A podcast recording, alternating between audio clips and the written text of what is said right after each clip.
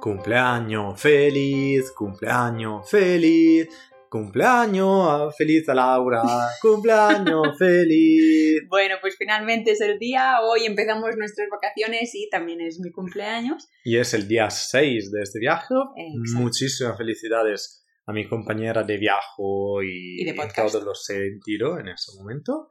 Y Y nada, empezamos día en Bempton, donde, bueno, ya acabamos en realidad, pero esta mañana hemos Sí. estado viendo bien tempranito, desde las tres y media por ahí. 3 y 40 nos hemos levantado de la cama y hemos ido a los acantilados de Bampton Cliffs. Sí, Bempton Cliffs, para que sepáis un poquito, es una reserva RSPB conocida por sus grandes acantilados mm, vestidos de hierba verde que nosotros ya no hemos visto con tanta flor porque ya era verano y sobre todo inundada de muchísimas aves marinas que vienen a anidar allí a pasar toda la migración. Y además, obviamente, estando tantas aves marinas en esos acantilados, en los siglos la gente siempre estará atraída de, ese, de esa colonia, desafortunadamente no siempre para la conservación, pero obviamente cuando eran tiempo mucho, decimos, desde 50 años antes, atrás, la gente solía venir en esos acantilados para recolectar huevos y siendo acantilados de más de cientos de metros, lo, ¿cómo lo hacían? Eran equipos de tres personas donde probablemente el más débil venía amarrado a una cuerda y lo se hacía bajar por los acantilados mientras los otros dos sujetaban la cuerda y, él recolectaba eh, huevos de, de aves marinas para comérselo. Es una mm, cosa que se hace también eh, eh, ahora en algunos sitios del mundo, en Noruega cuando la primera puesta de, lo- de las gaviotas que, que van perdiendo se, se puede aún hacer y obviamente aquí muchos años antes era habitual venir porque era como un supermarket de, de huevos y seguramente un buen aporte de nutrimiento para la- las poblaciones de aquí. Pero claro, después que ha salido un poco el sentimiento de conservación, toda el área fue protegida y ahora la- los aves anidan tranquilamente sin peligros. Bueno, pues salía una tortilla un poco salada. La tortilla muy grande, tenían sartenes enormes, prácticamente. Y bueno, la zona que hemos estado recorriendo es muy parecida a Escocia debido a, a que los acantilados nos recuerdan un poquito a las Highlands. De hecho, estos acantilados debían de ser de más de 100 metros, ¿no? ¿O así? Sí, más de 100 metros. eh, y está toda, toda esta área está Mm. protegida. Entonces, bueno, lo que hemos ido es a fotografiar principalmente los alcatraces porque queríamos probar muchos tipos de fotografía. Hemos dado bastante caña a la clave alta Sí. y nos hemos encontrado con una colonia enormísima de alcatraces que al buscarlo en internet para saber más o menos mm, cómo, Mm, de cuántos eran, Son entre mucho y muchísimo. nos ponía que son, bueno, que los alcatraces son aves atlánticas que pueden llegar a vivir en colonias de más de 35.000 aves. Así que, bueno, se podría acercar a lo que hemos visto Sí, hoy. creo que estábamos bastante por allá. Y bueno, para seguir un poquito hablando de ellos, eh, una característica física de ellos es que no tienen agujeros nasales, de forma que cuando irrumpen tan fuertemente en el agua, porque si podemos quizás colgamos algún vídeo que tenemos en que... De su forma de pescar. Exacto, totalmente vertical, veréis que al cuando irrumpen al agua es tan fuerte que no pueden tener esos agujeros nasales porque les entraría todo el agua dentro y así luego pueden sumergirse, pescar los peces y salir y ir a dar de comer a sus nidos. Y, y bueno, otra cosa que también nos ha sorprendido mucho es el plumaje que tiene porque nos hemos encontrado con grandes paneles informativos en la reserva donde te informaban un poquito de los, los años de cada alcatraz. Entonces, cuando eran más jovencitos son más tirando a negro, cuando son mayores ya tiran hacia blanco, pero los años entre medio, entre el año 2 y Sí. 3 más o menos, parecen un poco, nos recordaban un poquito entre el quebrantahuesos y la limoche. Sí, Con esos-. Sí, con esos colores así como atigrados, pero en blanco y negro. Muy, muy bonitos, la verdad, que les hemos hecho muchísimas fotos a los jóvenes.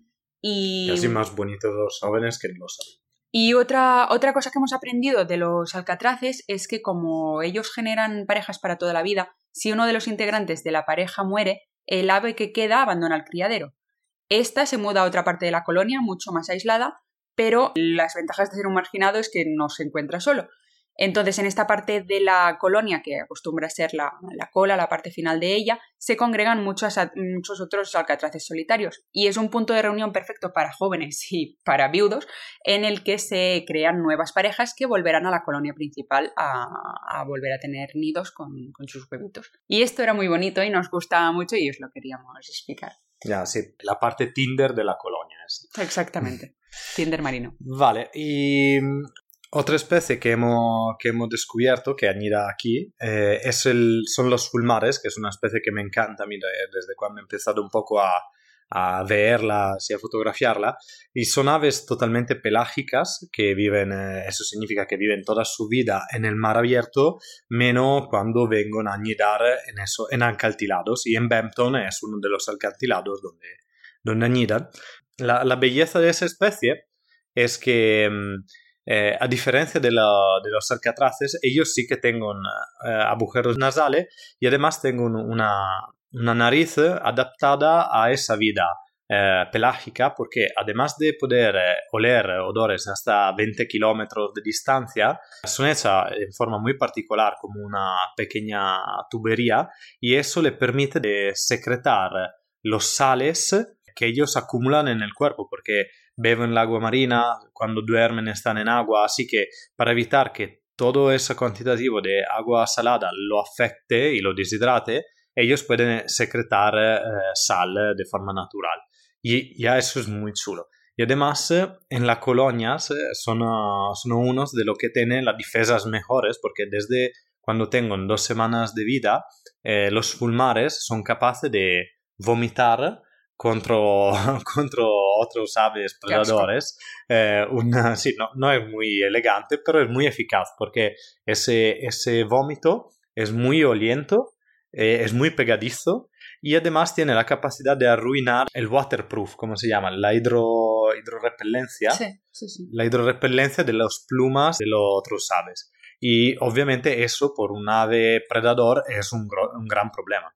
Así que así se pueden defender muy bien los, uh, los fulmares. Muy, muy interesante. Y bueno, decir también que estamos pasando por un calor brutal aquí en Reino Unido, que bueno, creo que toda España, toda Europa en general está viviendo este calor, pero aquí, claro, en Reino Unido se nota mucho más debido a que esperábamos lluvias nosotros ya. Ya, hemos tenido que uno, dos días de lluvia, sí. pero un poquito. Y esto se ve, se ve representado también aquí por todo el efecto de cambio climático que estamos viviendo día a día y que afecta muchísimo a la población de puffins de frailecillo atlántico que encontramos aquí, ya que para empezar hemos visto muy pocos, o sea, yo me he sorprendido de la poca cantidad mm. que había y se debe a un factor muy importante y también interesante y es debido a que los peces que ellos pescan normalmente han subido de latitud porque han seguido las, los grupos, el grupo de plancton que también se ha movido debido al, al calor que tiene el agua actual. Entonces se han movido para el norte para tener un poco más aguas frías.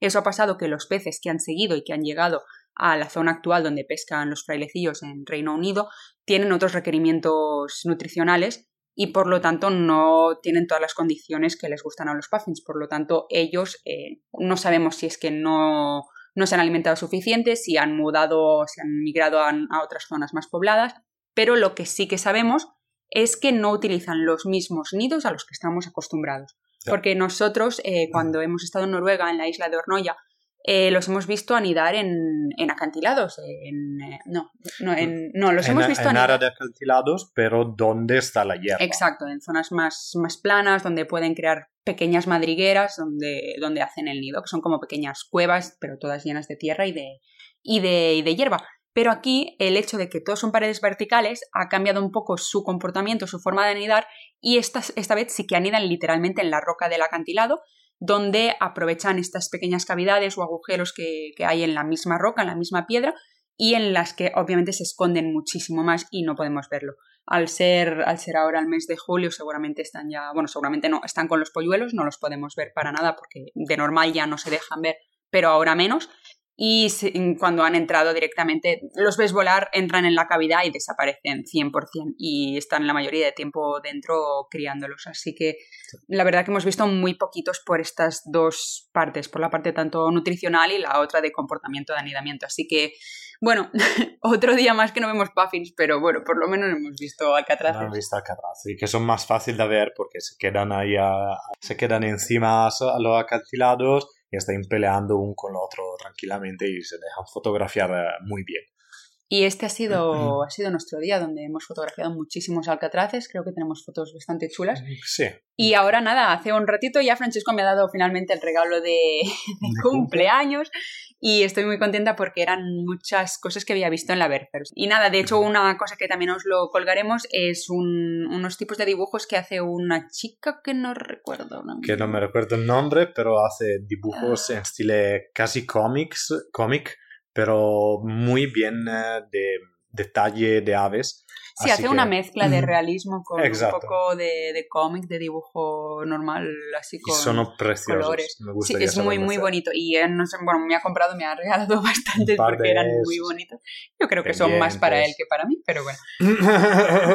Pasamos de más. Y bueno, estos dibujos ayudan mucho a la conservación de, de los pájaros y sobre todo a su divulgación en lo que hace a aves marinas en peligro de extinción. Así que, bueno, os vamos a dejar el link para que compréis, para que miréis un poco su web, que es muy interesante. Y que gastáis también vosotros miles millardos de euros para, correcto, esa cosa. Correcto. Y pues nada, ¿Podemos ir a dormir ahora, por favor? Sí, nos vamos a dormir porque mañana volvemos a despertarnos bien tempranito a las tres y media, cuatro para... para cuatro mañana. Sí. Vale. No, en realidad tendríamos que despertarnos más temprano porque tendremos que buscar esta maldita especie que mañana os hablaremos de ella, a ver si la encontramos. Sí. Así que, bueno, otro día más. Pues día 7. Pues ahí empezamos bien tempranito, como os dijimos ayer. Eh, hemos estado en Benton toda la mañana fotografiando alcatraces, fotografiando un poquito de todo y estábamos. Y fotografiando una cosa más chula que hablamos luego. Sí, spoiler aún no, es el momento. Y bueno, antes de hablar de esto, queríamos hablar de la gente inglesa, que estamos muy sorprendidos por estos birdwatchers, ornitólogos que nos hemos encontrado durante el camino, a partir de las seis, más o menos, porque antes no había mucha gente allí, solo nosotros. Y nos ha gustado mucho el hecho de que son mucho más educados que en el resto de Europa, porque es verdad que mm, aquí saludan todo el mundo. O sea, todo el mundo que sea desde, aunque sea a las 5, las 6, las 7, saludan. Y es muy bonito. Y sobre todo las yayas ingleses tienen una voz muy preciosa cuando te dicen good morning. Sí, nos ha gustado mucho porque es verdad que estábamos cansadísimos, no es que estuviéramos de súper buen humor, pero nos han alegrado mucho estas caritas simpáticas y viejitas. Bueno, yo estaba contento. Yo no, pero también lo sabréis más adelante. bueno, y así como ha empezado nuestro día. Eh, a diferencia de ayer, es siempre mejor cuando se va en un nuevo sitio ir por lo menos dos días, porque un día averigua todo lo que está, día después eh, puedes enfocarte en lo que quieres. Laura quería fotografiar Alcatrace, yo estaba buscando la lechuza y así que nos hemos dividido y obviamente la lechuza se levantó desde el camino donde fue Laura, que, que estaba yendo muy recta. y no la he visto, no la he visto porque yo, yo, mm, las mañanas acostumbran a ser lo mío, pero no a las 4 de la mañana, mis mañanas empiezan a las 8. Entonces, que digamos que yo ya estaba un poco... Mm, Enfocada en el catrace, mirando por fuera, y yo estaba arriba de una panquina, de una banquete, gritando, gritando, tipo, ¡Laura! así, para hacer que se diese la vuelta, y modo que se deba cuenta que estaban lechuza volando justo atrás de ella. Y para nada la he visto. Pero bueno, estoy contenta porque yo he conseguido la foto que quería, que la podréis ver en mi Instagram próximamente. Después de eso, yo fui a... que estaba el momento quedando... Uh, fui cerco, cerco, Cerca. Fui lejos de la caja nido del, de del lechuza, que se puede ver con una, con una con un 600 milímetros y estaba este momento muy bonito en el cual estaban los, las cuatro crías con la cabeza fuera del agujero de la cajanida mirando uno de los padres que sorvolaba por abajo y parecían los niños eso cuando dicen tengo hambre, tengo hambre, trae una comida y los padres desesperados a darle, a darle caña. Y después de eso, sí, nos hemos de nuevo separado eh, y eran más o menos siete y media. Porque la señora Laura estaba cansada. Yo ya tenía mi foto y he dicho, bueno, es hora de descansar un poco y me he ido al coche a dormir. Y Francesco ha seguido su camino hacia otra zona de Bemptons, pero que se podía Sí. ir andando, donde finalmente creo que es el momento de decirlo. No, se- no, no. es el momento. lo, lo cuento. Lo, voy, lo voy Vale, contando. tú, lo voy contando. Esta es una especie muy difícil de ver en todo el hemisferio norte. Y, y se ve de este observatorio. Así que era ya a las 7, 7 así, 7 y media. Y voy eh, por ese observatorio. Laura me dice: Yo voy a descansar un poco. Si llega ese animal, llámame. Vale. Eh, Animal fantástico. Animal fantástico, sí, ¿dónde buscarlo? Y así que voy ahí, estaba solo, hasta que llega un chico que ya habíamos conocido el día antes y que después del día de hoy lo vamos a llamar Alarm Boy. Sí. ¿Por qué? Hasta que la situación era tranquila, así con miles de alcatraces, Y es gaviotas. decir, ayer que no vimos absolutamente en esa especie, claro, era muy tranquilo muy ese tranquilo, señor, sí, te comenta, muy aún- cariñoso. aún no tenía ni mote, era, era, Era, sí, era era una boy. persona tranquila. Era Era, una solo persona boy. tranquila que hablaba un poco, de, se hablaba de pájaro. Y así que hoy charlamos cinco minutos, eh, me dice que estaba otra especie rara más allá. Estaba ahí tranquilito y esperando como media hora, una hora, algo así. Alrededor de las ocho y media yo estaba bastante ya desanimado porque el sol se levantaba, no se veía nada y dicho, bueno, eh, ya está, no vamos a verlas. eh, mm, ahora regreso yo también que estoy cansado, vamos a desayunar, quizá hacemos mm, un poco de beer watching más, pero ya ha pasado el día. Estaba ahí un poco con la cabecita baja mirando los Alcatraces, que es un sitio muy precioso porque te da mucha paz, pero estaba un poco triste, hasta que Alarm Boy activa su, su superpoder y, y hurla de repente ¡Albatros! porque ese sitio es uno de los únicos, bueno, es el único sitio que yo sepa en el hemisferio norte donde se puede ver Un albatros. un albatros Ese albatros. ese albatros, ese famosísimo albatros que es el alba- el albatros de ceja negra, Ujú. que por, no se sabe por qué, pero desde años viene en esa área y hasta que me habían comentado un birdwatcher que había conocido que él sospecha que es el mismo que ha visto 25 años antes eh, en una isla alrededor, ahora no me acuerdo. Sí, porque en realidad tienen una esperanza de vida bastante grande, o sea, de similitud igual a su envergadura, casi de Claro. a- alar, porque es- son enormes, son, Son enormes. son muy grandes. es, es el ave que tiene la apertura alar más grande de Europa porque es 2 metros y 40 como Pero el... porque es el único que hay. No, bueno, el buitre negro tiene la misma abertura alar. Pero claro, el, el buitre negro es sí que se chuleaba bastante. Yo creo que él ha venido a decirle, "Oh, hola, que por abajo del sur del mundo estamos más grandes. nosotros". Somos mejores. son mejores. Así que nada, han venido por aquí, ha volado, ha estado muy chulo. Y, y yo, claro, cuando he llegado, he sacado la cámara y era con una mano fotografiando y con la otra llamando Laura al móvil. Y obviamente Laura no me respondía. Porque Laura estaba en el séptimo cielo durmiendo, porque yo cuando he llegado al coche he dicho, bueno, no lo va a ver. Y Fran me había dicho, te voy a llamar, si lo veo yo. Sí, sí, tú tranquilo. y nada, me he puesto a dormir con el móvil en silencio y en algún momento me he despertado y he dicho, bueno, a ver si tengo algún mensajito. Y tenía, mm, no sé si 10, 12 llamadas perdidas de Francesco. De hecho, me estaba llamando en ese mismo momento que le he cogido y le he dicho, ¿qué? ¿Qué pasa? y el tono está aquí, era eso. está aquí, está aquí, tienes coño. O sea, era él, Alarm Boy, ya no era, él se había multiplicado. Y nada, he dicho, bueno, cojo mi cámara, me voy por ahí. Yo cansada, un poquito con mala leche, pero bueno, he ido por allí y justo cuando estaba llegando yo he visto a Francesco que me estaba haciendo señales de ven, ven, ven. Era una bajada increíble mm, y yo en plan, te calmas un poco, ya estoy llegando. Justo cuando llego, el maldito albatros desaparece. Porque se ha puesto, se ha puesto sentadito en una piedra y lo dejo de ver. Y yo, vale, vamos a respirar fondo porque o me da un infarto o se lo hago dar a Francesco. Así que nada, en, en eso, en todo eso, el chico Alarm Boy que lo he conocido y que lo he conocido y aún me ha puesto más de mal humor porque encima que no lo había visto, yo llego y me dice, ¿no lo has visto? ¿No lo has visto yo?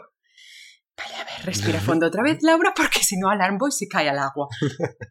es un salto muy largo.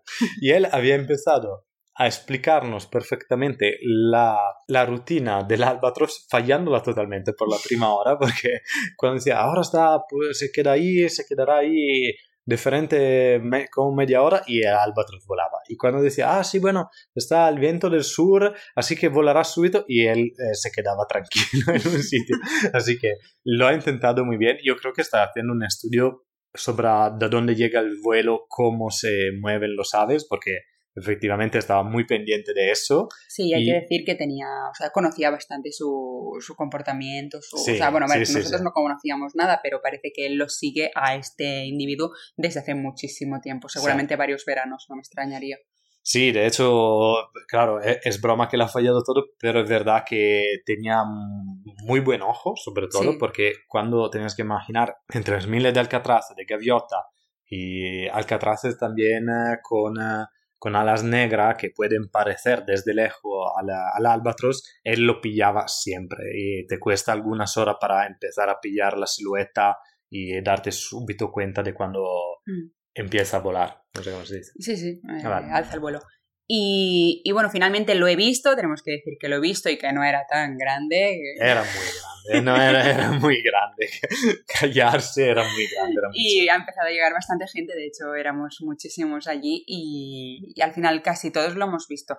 Pero ha habido un momento en que yo ya he superado con creces mi, mi enfado cuando yo estaba fotografiando otros alcatraces porque es verdad que el el albatros se paraba muchísimas veces detrás de esa roca, entonces tenías que esperar bastante a que otra vez al, al Boy dijera, ya viene otra vez, está volando.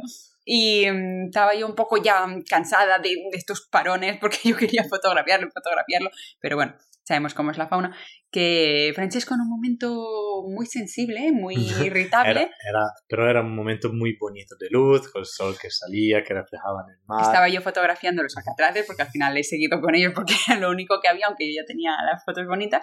Y em, me ha querido hacer un vídeo, así, o sea, primera hora de la mañana, vale, es verdad que ya no era primera, tan primera hora, pero yo seguía... para mí no entender que estaba escondiendo esa cámara esa cámara estaba escondiendo lo que escondía esa cámara. Que bueno ya, ya lo veréis sí, sí colgamos ese vídeo. lo colgamos porque hoy hemos descubierto la existencia de otra Laura que se llama Disappointed Laura y no es para nada amigable no es agradable no no, no, no, una Laura cansada que luego ya cuando ha llegado a casa se ha hecho su siesta, así que ha vuelto a la normalidad. Y, y nada, ahora os estamos grabando desde otro sitio completamente diferente. Exacto. Ahora, después de, de la mañana pasada con el Albatros, hemos... Hemos conducido. ¿Tenemos que hablar un poco más del Albatros? No, creo que no. Todos conocen los Albatros. Son gaviotas muy grandes, pueden percorrer hasta cientos de kilómetros sin aletear y viven en el sur del mundo. Ya y con esto ya estaría. Súper resumen. y, y, estamos ahora en Marlows, que después de siete horas conduciendo, en el día más caluroso de Inglaterra. Sí, madre mía, parecía de estar en Andalucía. Cuando hemos bajado del coche, parecía de tener un horno en la cara. Y hemos llegado para mañana iniciar, bueno, finalizar, digamos, nuestra última parte del viaje, que es, es visitar visitar la isla de Scomer, donde estaba una gran población de frailecillos y finalmente los vemos porque la verdad que ha sido bastante disappointing todo el tema de frailecillos porque no están en ningún sitio y creemos que en Scomer sí que van a estar, a pesar de que hay una gripe aviar por todos sitios, pero nos han dicho que allí no está afectando. Sí, está afectando el norte de Inglaterra, así que desde Bampton por abajo parece que están todos bien. La única parte que pinta mal de esta última salida es el tiempo, que como no, eh, después de una semana de sol a tope, calor máxima, parece que mañana el viento viene del norte. Y eso significa que los mm, ingleses no quieren salir con el barco. Son muy racistas con el viento y si el viento viene del norte ha dicho que ellos no trabajan. Así que nos tenemos que esperar mañana a primera hora que nos enviarán un mensajito, tanto si es sí como si es no. Y si es no, pues vamos a tener que, a llorar muchísimo cambiar de plan. Sí. Así que nada, cruzad los dedos por nosotros porque si no los cruzáis demasiado, mañana me parece que el podcast será más temprano de lo normal. Mm, podría, podría ser porque tenemos mucho tiempo en la tierra ferma. Y nada, mañana a las 7 vemos si hay un mensaje agradable o si, si cambia el plan. Desagradable, claro. si, me, si nos escucháis contentos, ha ido bien, si no, mal. Los Disappointed Laura will be back. segundos. Exacto. Bueno, Buenas pues, noches. buenas noches, chicos. Adiós. Chao. Día 8. Bueno, empiezo yo para de forma muy bonita que justo como comentábamos el otro día que en Inglaterra es muy fácil ver zorros, ayer cuando acabamos de grabar eh, estábamos Estábamos ahora- tristes. estábamos un poco tristes, estábamos de- eh, deshaciendo la maleta y todo, y empezamos a sentir un ruido desde la ventana y, ¿sabes? Como en las películas, iluminamos con una torza por fuera y estaba un zorro Dos tapetums lúcidos ahí a tope, brillando en la oscuridad. Y estaba ahí comiendo, bueno, desde la basura, no es muy bonito, pero literalmente como a tres metros de nuestra ventana y estaba ahí súper tranquilo, iluminado y haciendo su vida. Y después de un 10 minutitos que nos dejó... Después de tirar un par de botellas y unas cuantas latas, ha decidido irse. Y, y nada. Y adiós muy buena. Y adiós muy buena. y... bueno, si estás escuchando este audio, son las 12 del mediodía y no estamos en Escobar. Así que no habéis cruzado mm, suficiente los dedos, malditos. A su disculpa digo que la gente del futuro no ha podido aún escuchar Es eso, verdad. así que no. A su favor tengo que decir que eh, me la tienen jurada los frailecillos, que no es la primera vez que me pasa esto y que es mi especie... mm, ¿Cómo decirlo? Mi especie fatídica casi. Fatídica. Sí, porque ¿cuántas veces he intentado ver Frailecillo?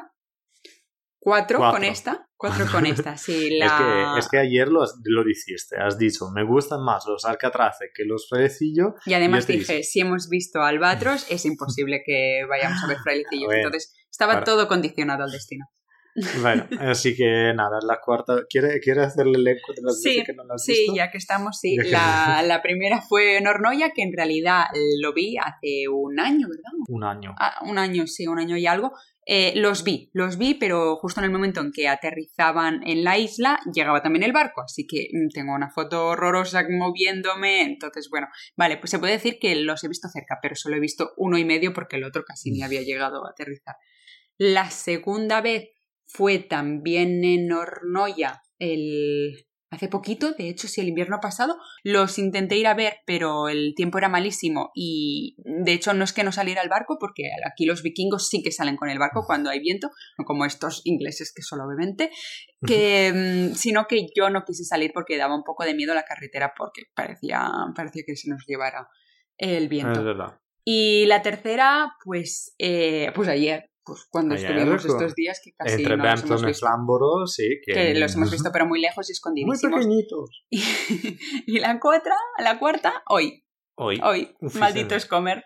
Pues Noruega e Inglaterra, no bien. No, bien muy para mal, la muy hora. mal, muy mal. Y bueno, aunque no tenga ahora mismo mucho cariño por los puffins, sí que es verdad que es hora de contaros también una curiosidad que es muy, muy interesante. Porque su pico brilla en la oscuridad. Bueno, mm, su parte amarilla, porque con la luz ultravioleta le refleja en el pico y este pico brilla. Entonces, eh, no se sabe muy bien si es para ver en la oscuridad o para qué es. Y hay un señor que ha capturado unos cuantos puffins y está haciendo un estudio. No sé cómo era, que le habían puesto gafas de sol, ¿verdad? Sí, decimos gafas de sol porque p- viendo la foto no sembraban muchas gafas de sol, pero si están intentando entender si es con la oscuridad, así que sea algo de físico que va fuera de su control o que O conectado a la oscuridad, O si es algo que pueden hacer ellos. durante el día, que quizá también está brillando durante el día. Entonces, no sabemos los resultados de este estudio porque me parece que es bastante reciente. Ahora lo investigaremos un poquito más. Pero bueno, nos ha gustado mucho el tema de que tengan ese pico que brilla en la oscuridad. Sí, es muy chulo. Son bombillas naturales que van por el mar. y así que después de, de todo eso, mientras, obviamente, cuando nos han dicho que no podíamos ir, cuando llegó el mensaje diciéndonos está demasiado viento, no podemos desembarcar, hemos intentado igualmente de ir ahí al barco de buenos italianos y españoles que intentan romper las reglas. Y hemos encontrado una señora muy agradable que nos ha intentado ayudar y nos ha dado un par de contactos para ver si estaba la posibilidad de desembarcar por la tarde o el día después o en alguna forma. Así que hemos intentado de llamar a cualquier persona que, que hemos llegado hasta a contactar eh, el director del Wildlife Trust inglés. El director de la reserva. Porque, claro, eh, lo que nos han dicho, aquí está el centro wildlife más cercano, es lo de Welsh Wildlife Center, de donde estamos grabando, que eh, que está a algunas horas da Scomer y hemos intentado de venir aquí. Aquí la gente también muy agradable, pero obviamente no está solución para nosotros de, de, llegar a Scomer, desafortunadamente. Y así que hemos decidido de dar un paseíto por la, por la reserva. Hemos comprado dos tickets y nos hemos ido por los caminitos porque decían que era una muy buena oportunidad para ver nutrias en esa zona.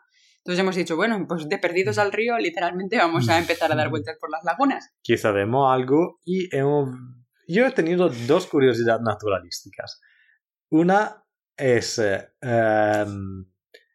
que dentro, dentro de la reserva, en un área con vallado, estaban las, uh, el búfalo de agua, que... que son vacas, vacas, no pues, había nada. Sí, eh, son, son vacas, literalmente, son búfalas eh, que però sono la, la, la, especie salvaje de la que estamos acostumbrados nosotros a criar y son, la están reintroduciendo mucho en areales húmedos porque es eh, literalmente un developador de biodiversidad y porque es una de las pocas especies que come el carrizo y también eh, con el hecho de moverse en el, en el área húmeda con el peso mismo que tiene revuelca el barro y eh, crea pequeños hábitats idóneos a alguna especie de aves o de pequeños mamíferos. Así que la están introduciendo en muchos sitios para mejorar la calidad de biodiversidad. La segunda curiosidad está que Desapeten Laura puede volver en cualquier momento. Puede evolucionar. puede evolucionar en, en, más poder, porque obviamente hemos descubierto también que por cuanto es uno de los sitios muy mejores para ver nutrias en Inglaterra, también es eh, un sitio muy visitado para la gente de aquí que viene con perros, con niños gritando. Es una reserva de domingueros donde los niños gritan en los heights. La reserva está medio vacía porque casi no hay pájaros ni nada, solo había un pollo de petirrojo. Y los heights en sí no son heights, son pequeños aguardos hechos para un público más tranquilo. Bueno, los constructores de heights eran muy bonitos, pero Sí, sí, eran bonitos, pero me refiero a que, bueno, obviamente no hay cristal porque vienen niños, porque seguramente lo podrían romper, pero no está eh, ¿cómo se dice?, insonorizado, entonces mm. hay mucho ruido tanto dentro como fuera, eh, la puerta se abre y se cierra y nosotros éramos partícipes de ese acto porque entrábamos en un hide, veíamos que no había nada y nos íbamos y así lo hacía la mitad de la población que había en ese, ese día. Así que bueno, ha sido una mañana un poco de, decepcionante después de no poder ir a Escomer, pero es verdad que era un sitio bastante bonito y que seguramente si se ven las nutrias ahí es un buen sitio de fotografía pero tienes que coger un día en que no haya gente. Y no sé si existe esa posibilidad. eso, es muy, muy, probable. Vale, pero bueno, hemos cruzado el Gales eh, en toda la mañana, porque desde las 7 esta mañana, en esas últimas 5 horas. Sí, la verdad que Gales es muy bonito. Gales es muy bonito, es muy mm. bonito. Así que nada, Dragón 1 y Pafin 0. Y Laura menos 4. Ay, y nada, bueno, mañana va a ser un día aún más largo porque ya tenemos que ir volviendo. Ahora sí que ya terminan nuestras vacaciones y regresamos a casa. Así que si vemos alguna curiosidad, os damos un toque, ¿vale? Pero ahora nada. Salimos de nuevo en el coche, se va por Londra y se va de nuevo por Italia. Así que hasta mañana. Chao. Día último y día nueve. Pues estos somos nosotros ya hablando desde casa con nuestro querido Jali y bueno, ya hemos llegado a nuestro destino en Italia. Sí. Después de un día muy largo, porque nos ha cogido finalmente la esperada lluvia. Sí, esperada, pero no agradecida, porque ha estado una bomba de agua increíble con carreteras eh, inundadas. Sí, no, no se veía nada, ha sido una bomba de agua. Mm, sí. Y y bueno, nos cogió después de Londra, así que desde el camino desde Londra a Dover, de nuevo, donde dormimos, y desde donde hemos cogido el ferry esa mañana para, para volver a casita. Y donde finalmente Laura ha visto los acantilados. Es, es verdad, es verdad, finalmente los he visto. Pero bueno, lo hemos cogido bastante tarde el ferry porque hemos perdido el primero. Esta vez los puntuales hemos sido nosotros, los españoles e italianos, y no los ingleses. Y bueno, hemos estado... Pues no, está volviendo después de Laura. No, no, que ya estoy en casa, estoy tranquilita con mis fotos, estoy feliz de haber visto pajaritos. Y. Y sí, bueno, para explicar qué ha pasado, que no se sabe por qué. Hemos esperado, normalmente se dice de llegar una hora antes al barco. Nosotros hemos llegado una hora y media y por alguna razón que no entiendo, hemos esperado dos horas eh, para hacer un control de 10 segundos donde nos han dado un papelito con una estrellita, literalmente un papel Como, blanco. well done, you have arrived to the point. y nada, You were supposed to be. Hemos salido, como siempre, Laura ha muerto, de nuevo, ha vuelto a suceder. el barco, lleno de niños, yo no sé cómo, cómo pues hoy, hoy era de verdad demasiado, estaba lleno de niños. Tengo una capacidad innata, mágica y súper fascinante. Una era increíble, yo no podía dormir. De hecho, estaban durmiendo al lado. Yo me he levantado, he ido a desayunar. Me ha abandonado, me ha dejado sola durmiendo en un sofá mm, Sí. al lado de un, Pero la amenaza peor era un niño de 7 años, creo que se rampicaba en una columna al lado de nosotros. Así que dicho, puede aguantar eso tipo de amenaza. Podría haber naufragado el barco que yo seguiría durmiendo. Yo Sí. le hubiera dicho al Jack que se apartara y que me dejara la tabla, que era muy cómoda. Así que muy bien, muy bien para mí, de acordarme. Y nada, ha sido un día raro porque, bueno, hemos llegado a Francia y ha cambiado la hora, así que volvíamos a estar a la, La hora magia normal. del fuso horario. Exacto. Esta vez no hemos pasado por París, íbamos por, por trabajo, por dándonos Sí, caña. Queríamos llegar a Torino pronto. Y no sé por qué ha ido todo mal. O sea, cualquier cosa podía retrasar, retrasar. Hemos pegado un millardo de euros para llegar. sí, sí, la verdad Y- que sí. Pero bueno, hemos llegado, estamos ya en casa y nada, esperamos que podáis seguirnos ahora todo lo que os hemos ido contando estos días, tanto del primer episodio como del segundo, que vais a poder ir viendo en Instagram, que os vamos a ir colgando este episodio especial con un poco de fotos, vídeos, informaciones curiosas del viaje para si en un futuro pues lo queréis hacer vosotros también. Y, y nada, por fin podremos dejar de comer fish and chips y comer un poco de verdura porque Uf, ya son bien.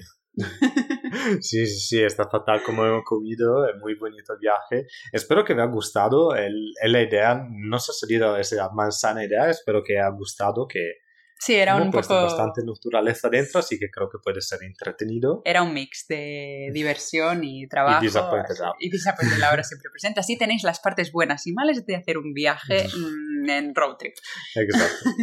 Y pues nada, creo que mañana nos toca trabajar, sin creo, nos toca Sí, trabajar mañana. Nos despedimos porque como no os estamos grabando otra vez entre, que son las once y media, ¿no? Sí, Sí, claro. ya casi son las doce, así que terminamos con la rutina de grabaros tarde, pero mañana nos vamos a trabajar, así que se acabaron las vacaciones y Y nos vale. despedimos hasta nuestro siguiente episodio. Exacto, que será uno más normal, Sí. creo. Volveremos a la normalidad y a la rutina de bueno, curiosidades de la naturaleza, como hemos hecho en los otros capítulos. Y- el otro capítulo, porque mucho. Sí.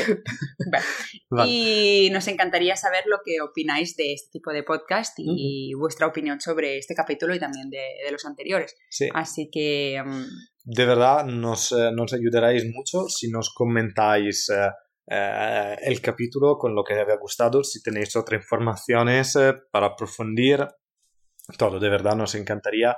Y sobre todo, si lo compartís con un amiguito y decirle, hola, están esos chicos un poco tontos y locos que están haciendo este proyecto, que aún no se sabe bien cómo empieza, dónde va, cómo lo hacemos, pero con la ayuda también de vosotros puede salir algo de muy chulo. Nosotros nos estamos ya divirtiendo a hacerlo.